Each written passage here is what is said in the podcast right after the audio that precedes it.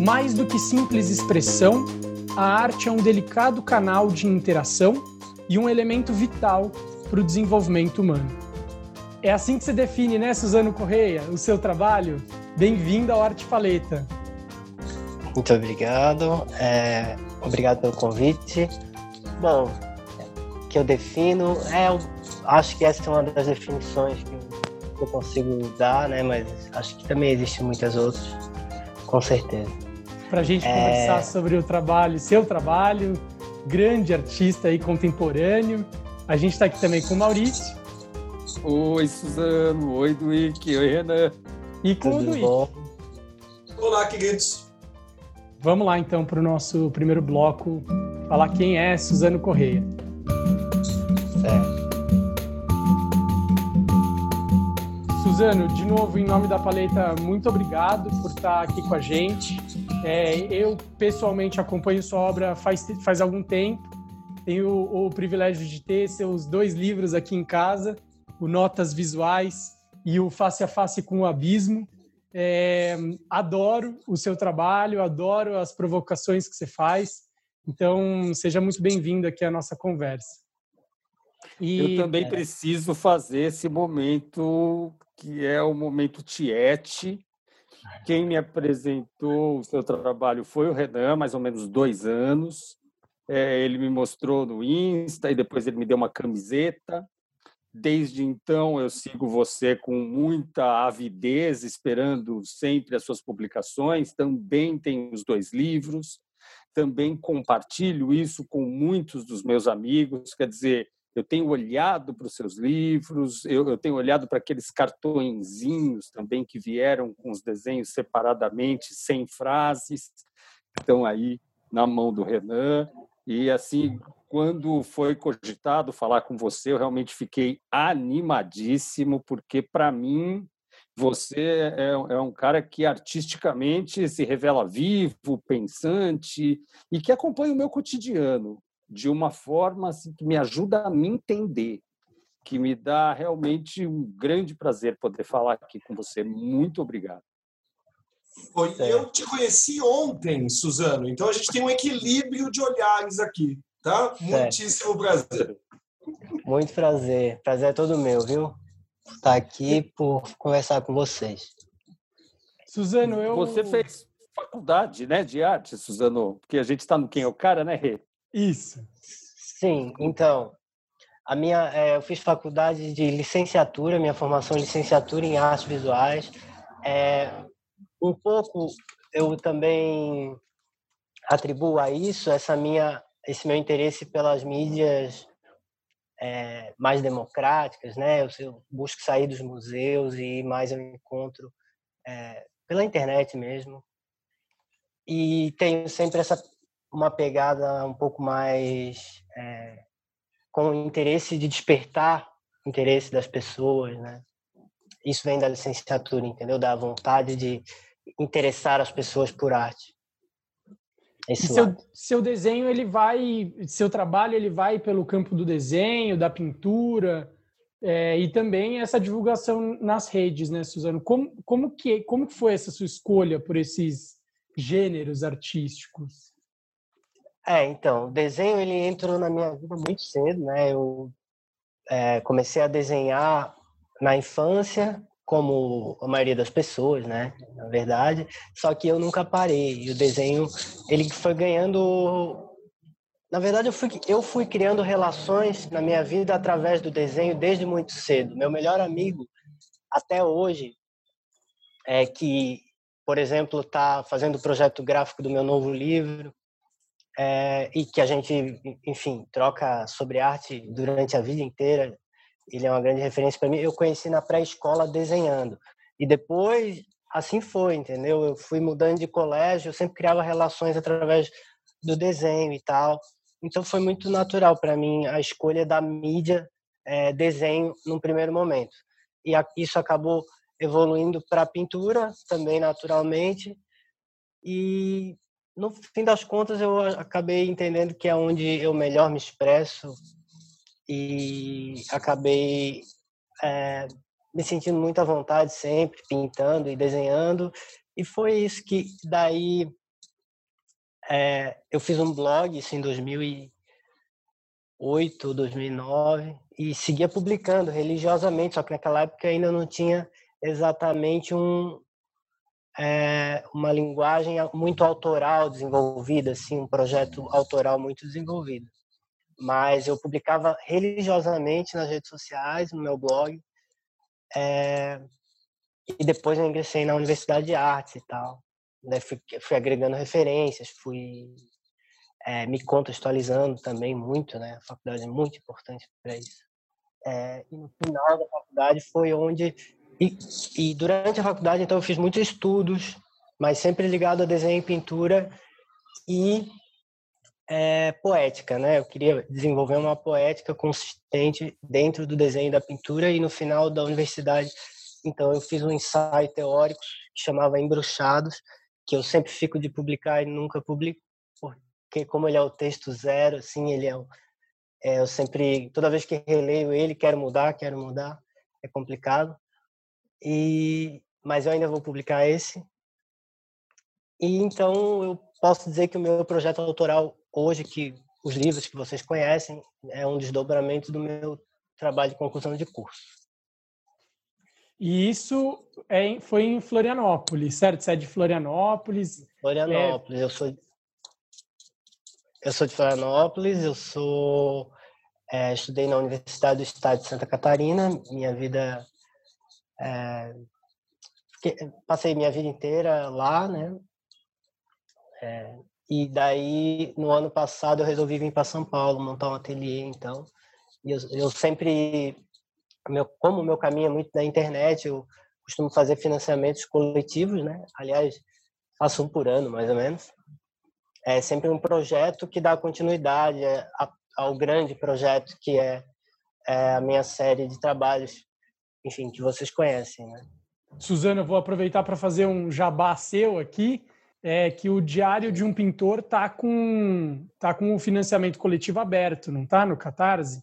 Sim, então é a, a gente tá com um desses projetos agora em andamento, que é o Diário de um Pintor, ele tá tá no Catarse, está disponível acho que por mais 15 dias a partir de hoje. E e, enfim, a gente bateu a meta, já estou muito feliz. A gente bateu, aliás, é, as metas estendidas, então já tem um monte de brinde extra para quem quiser participar ainda. Inclusive, vocês, se quiserem, vai ganhar um monte de coisa extra, bem legal. É, um, é uma oportunidade para quem gosta.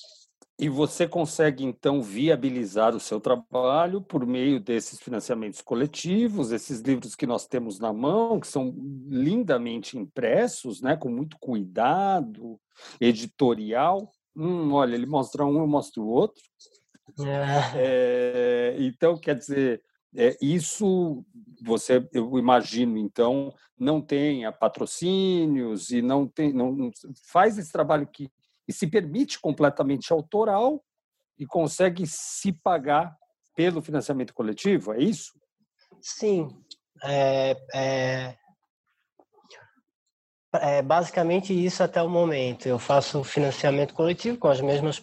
Bom, meu primeiro interesse é despertar o, o interesse das pessoas por arte, sobretudo pessoas que não têm o hábito de frequentar museus e galerias, muito porque eu tenho a impressão que às vezes as galerias e museus não são mesmo lugares convidativos a pessoas que não são iniciadas nesses meios e é um pouco se torna um pouco intimidador até, né? Chega lá e não entender o que está acontecendo, como eu mesmo é, já passei por isso, sabe?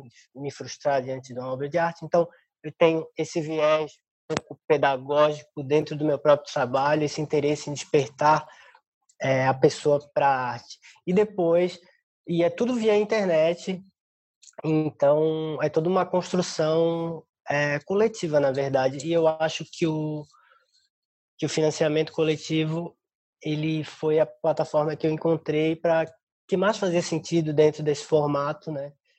E as pessoas estão construindo juntos essa história, né? Então, é, eu, eu tenho feito financiamentos coletivos e tem funcionado super bem ele tem viabilizado os livros, depois eu é, depois eu coloco, tipo, a gente faz uma tiragem e, e depois eles ficam disponíveis na galeria também para quem quiser depois, né, que o financiamento termina. E é assim que tem sido. Suzano, eu e o professor Maurício, que nos acompanha, lecionamos em cursos pré-vestibular. E são muitos os nossos alunos na idade de escolha das carreiras, caminhos e etc. Depois dessa introdução, direto ao ponto, você recomenda a carreira de artista para aquele garoto ou garota que tem esse sonho e ouve um milhão de outras sugestões, muitas vezes contrárias? E, na sequência, você vive de arte? E entenda a pergunta do jeito mais aberto que você quiser.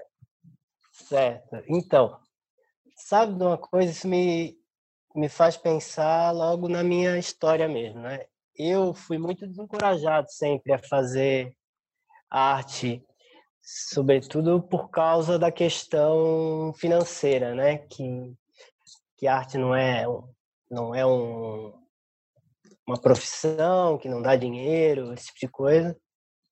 É, então eu, eu tive que ser bem é, persistente assim nessa. Eu recomendar, assim, dizer que é fácil, que é um percurso fácil, eu não digo, mas eu sempre recomendo que as pessoas sigam seus sonhos e e, e suas aspirações. É, se ela enfim, se a pessoa tem esse desejo de ser artista, eu acho que ela tem que mais é que ser mesmo. E, mas é, não é um caminho fácil, né? No Brasil, principalmente, eu acho. E, e eu, a outra pergunta, eu vivo, sim, hoje do meu trabalho, é, desde o... Na verdade, foi assim. Vou, vou contar a minha... No início, eu tinha dois processos criativos em paralelo, né? Um era um processo bem comercial, que eu sempre trabalhei ou em jornal como desenhista ou em editora como desenhista. E em paralelo eu tinha meu projeto autoral, que é aquilo que eu queria de fato estar tá desenhando, né? Porque uma coisa é você ser pago para desenhar o que te pedem, outra coisa é você desenhar o que gostaria de desenhar. E eu sempre levei então esses dois processos em paralelo até o momento que eu lancei o primeiro livro. E isso me deu uma independência econômica é, no sentido de eu poder só estar tá vivendo do meu processo autoral. Então eu abandonei abandonei esse é, o emprego que eu tinha na época na verdade. Trabalhava numa editora e fiquei 100% focado. E tem sido é, quando eu paro para pensar, tem sido a melhor escolha que, é, que eu fiz. Assim. Fiquei muito, sinto muito realizado hoje. Que legal. Suzana, então acho que depois dessa, desse primeiro bloco em que a gente te conhece um pouco melhor, vamos conversar sobre a sua obra, né, no próximo bloco.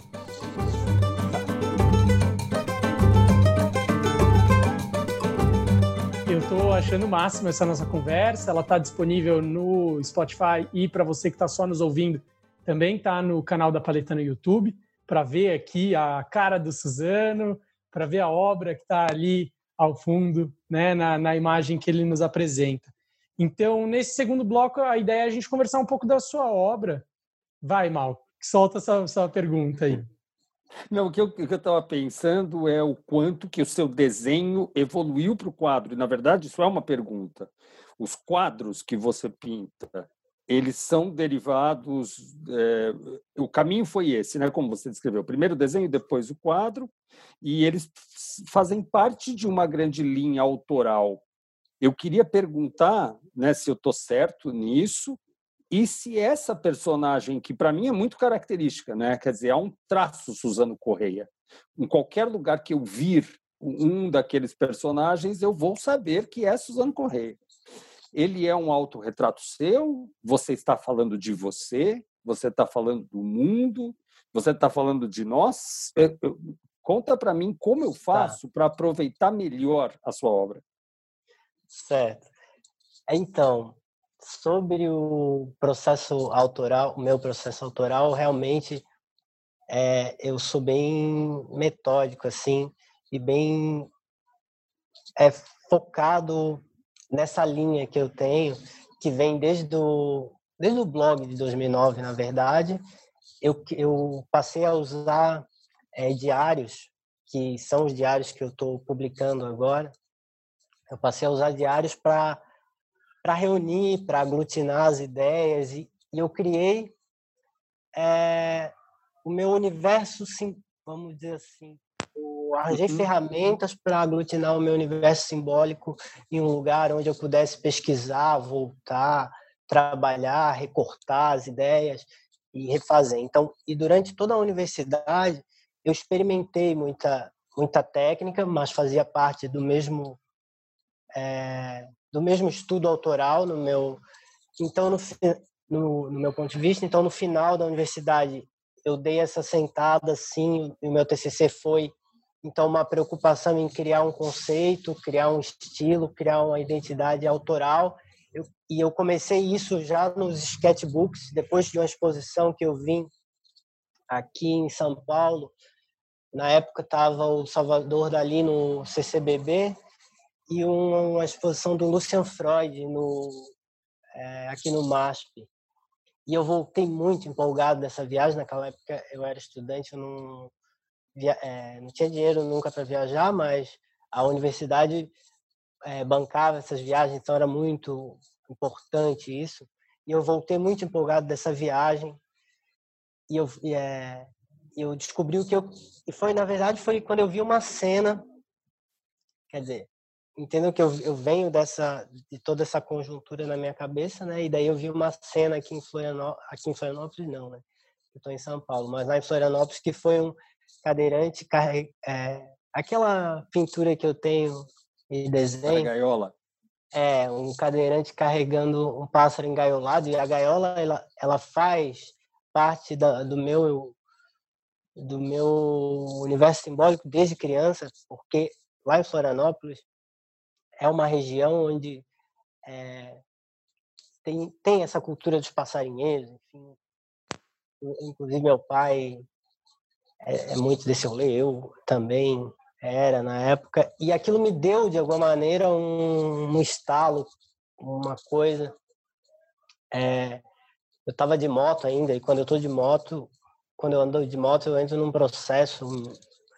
Sabe aqueles processos, tipo tomar banho, assim, tu começa a, a viajar e, e, o pensamento fica muito solto na cabeça. Então, eu tive muitas ideias. Daí, quando eu cheguei na universidade, eu pintei, eu fiz um desenho, que é, eu considero a pedra fundamental do meu estilo e que foi é, o desdobramento, então, do meu TCC naquela época. É, que foi esse desenho do Cante para mim, que eu tenho guardado comigo até hoje.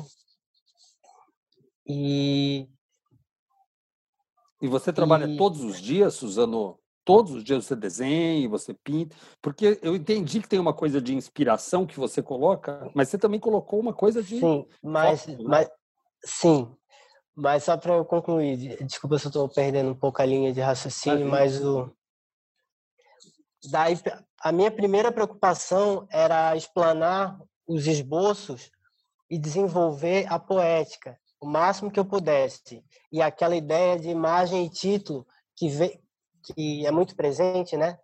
Que eu um pouco tirei de Francis Bacon é, quando ele diz que há imagens que nos contam, é difícil saber é, qual a diferença entre uma imagem que conta uma longa história através de um discurso e uma imagem que bate direto no sistema nervoso. Eu fiquei pensando muito sobre isso e a minha intenção então era criar uma imagem que batesse direto no sistema nervoso e com isso eu abrisse uma fenda é, de alguma maneira abrir um abrir um atalho para inserir a palavra no fundo do sentido, sabe? Com a imagem abrir a palavra é, abrindo atalhos com a imagem para inserir a palavra no fundo do seu sentido. Essa é uma frase que está no meu TCC, chamado Embruxados. Daí eu me explanei muito nesses desenhos durante um bom tempo. Publiquei dois livros que vocês bem mostraram aí.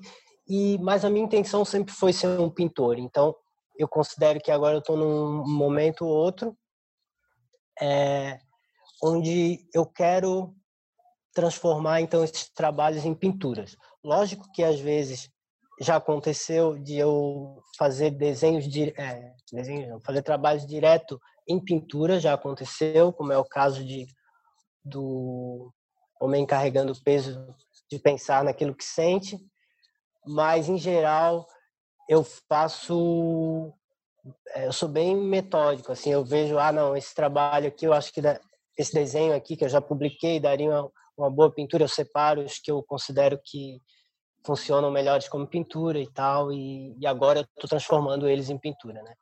Então, esse ano eu estou lançando o Diário, que é um aprofundamento conceitual, né? Você perguntou como faz para para curtir melhor a obra. Eu acho que esse diário é muito legal, porque tem muitos textos. E no ano que vem a minha ideia é lançar um livro então só de pinturas, né? Aí tem que trabalhar bastante ainda, porque pintura dá bastante trabalho. Suzano, antes do, do Maurício fazer o comentário dele, queria mostrar aqui para quem está nos vendo no, no YouTube, quem está no Spotify não vai conseguir ver, mas corre no canal da Paleta, é dessa, desse trabalho aqui que você está falando, né? É, mas na verdade eu estou falando do que está atrás, atrás do livro, quer ver? Que é um desenho. Esse aí. Esse é o pequeno desenho que eu fiz. Aquele ali já é o desdobramento. Legal, legal.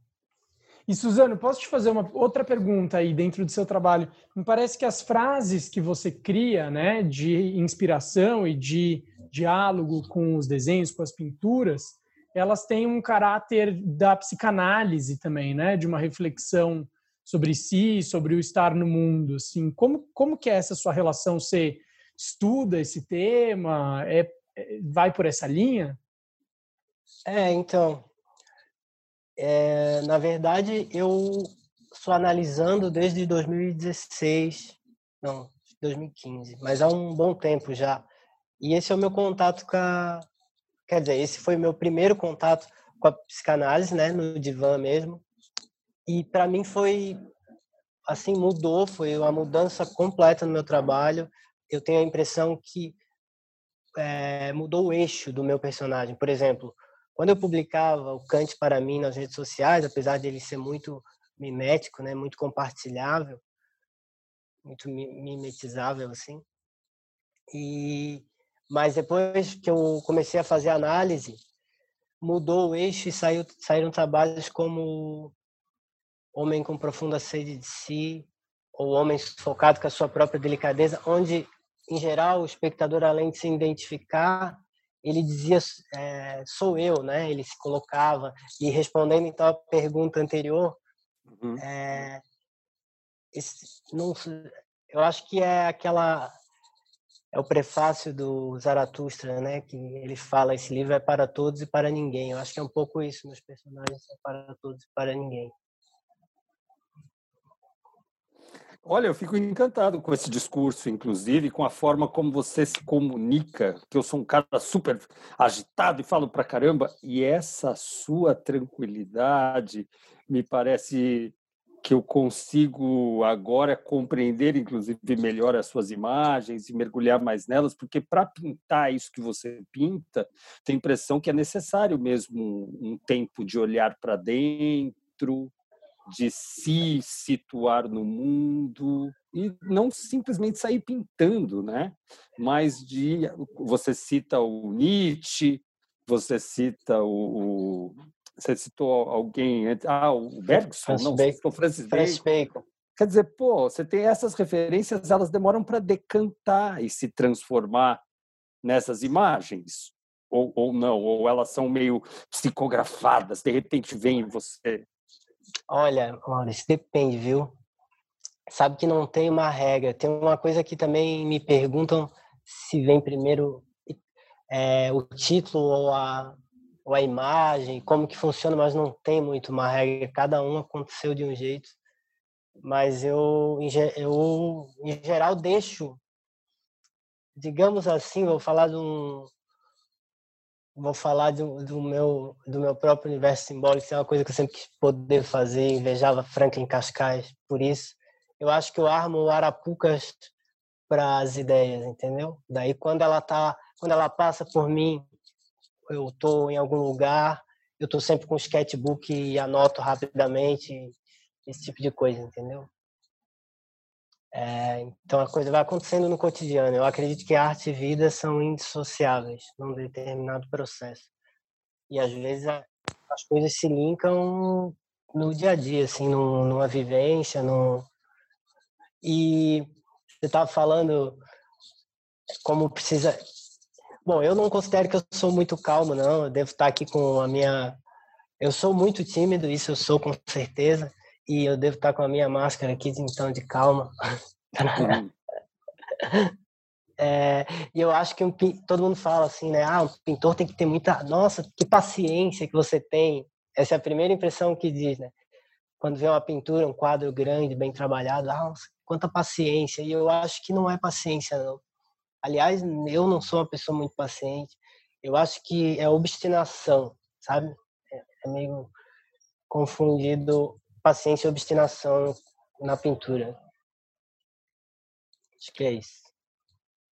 É, é, realmente fico emocionado, viu, ao ver um jovem se dedicar à arte desse jeito, se colocar dessa forma acho que é um caminho. E quando você, eu, eu, eu fiquei pensando da pessoa olhando seu quadro e falando, nossa, que paciência, é porque essa resposta do mundo que a gente vive, né, mesmo, para todos os trabalhos que exigem um mergulho mais lento e reflexivo. Ai, você tem paciência para isso?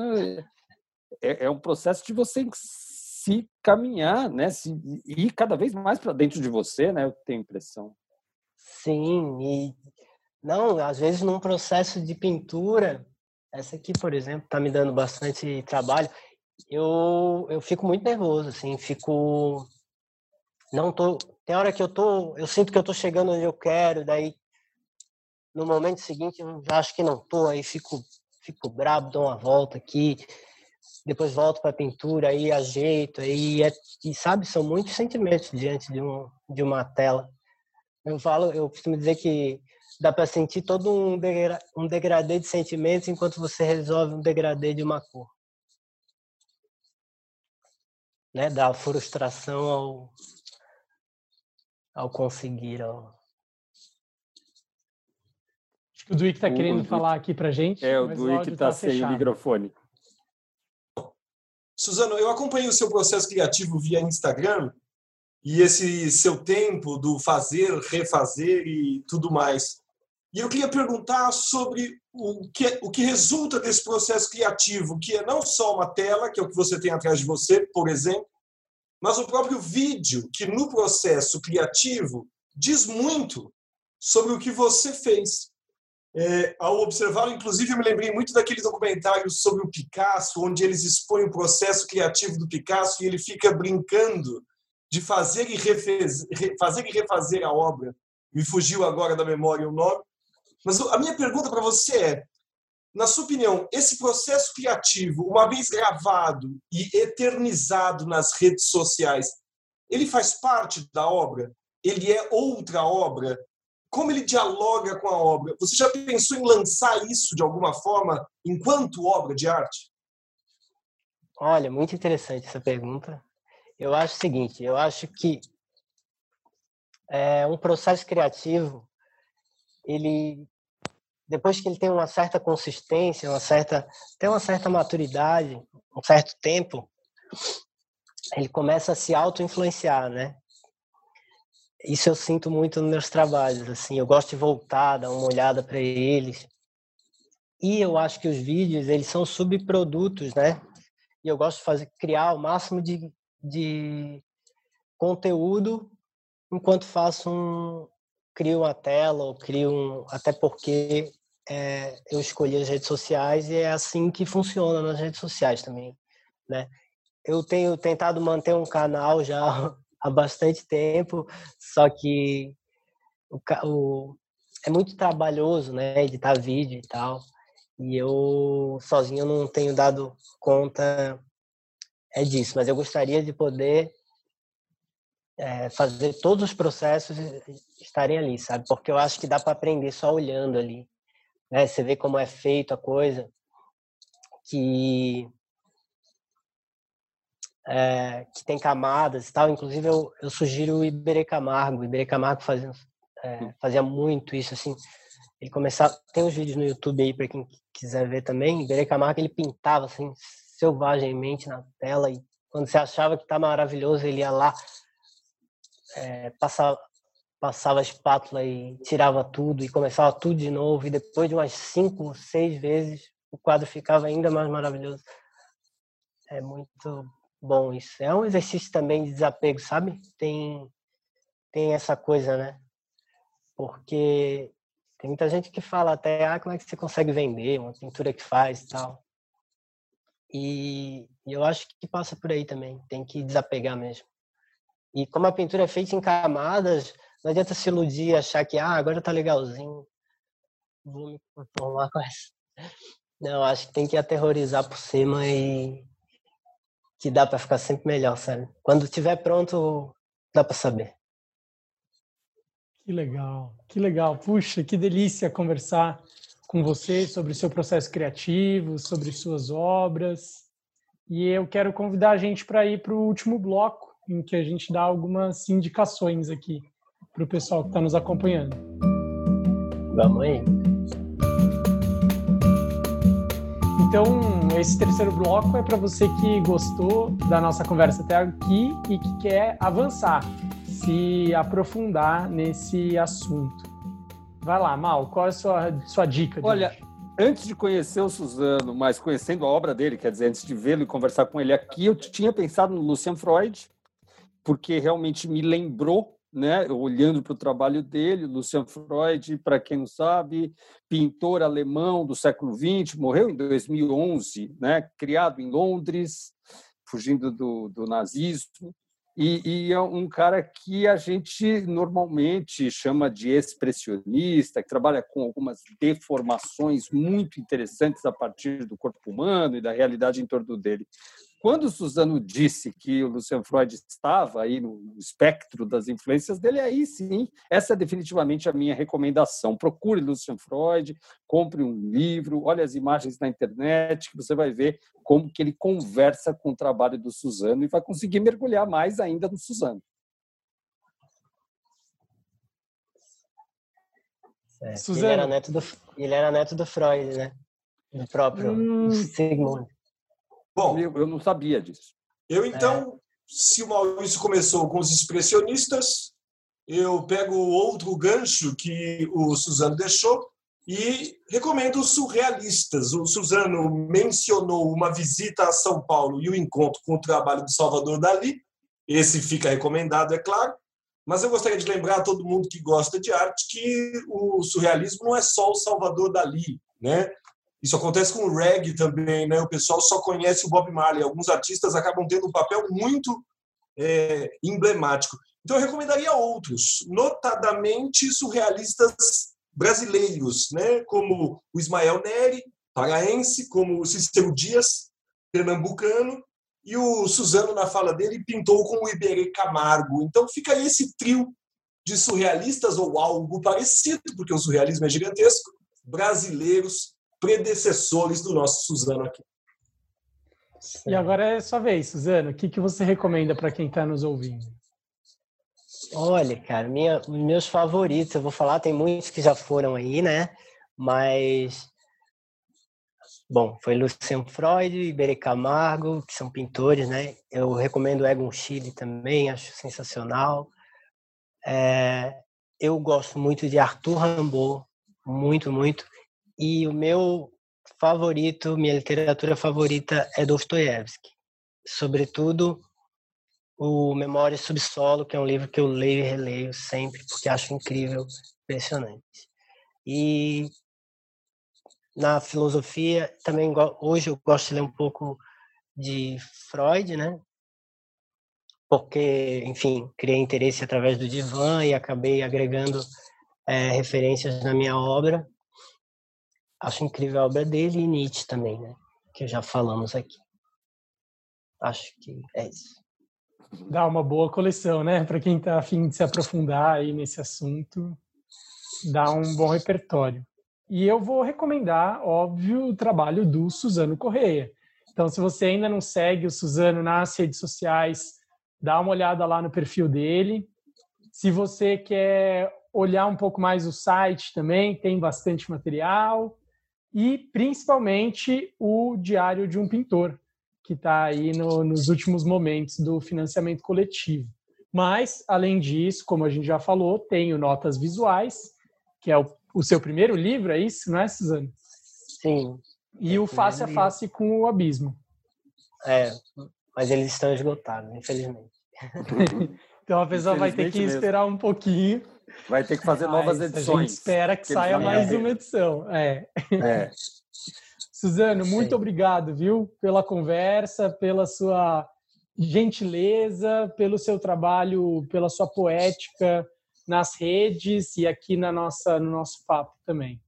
Para mim é muito engrandecedor poder conversar com quem está pensando arte, pensando a vida, criando e inventando esses universos. Obrigado. Eu também, olha, estou fascinado. Nós aqui do Paleta agradecemos muito a sua disponibilidade e queremos ter outras oportunidades de ver o seu trabalho bem de perto. Que legal. Certo, eu agradeço muito a oportunidade de estar conversando com vocês. É, e espero que tenha que tenha sido bom aí para quem está escutando, que tenha conseguido fazer relações e, sobretudo, que tenha sido inspirador. Legal. Então é isso aí. Não, a gente se vê no, no próximo episódio do Arte Falei. Tchau.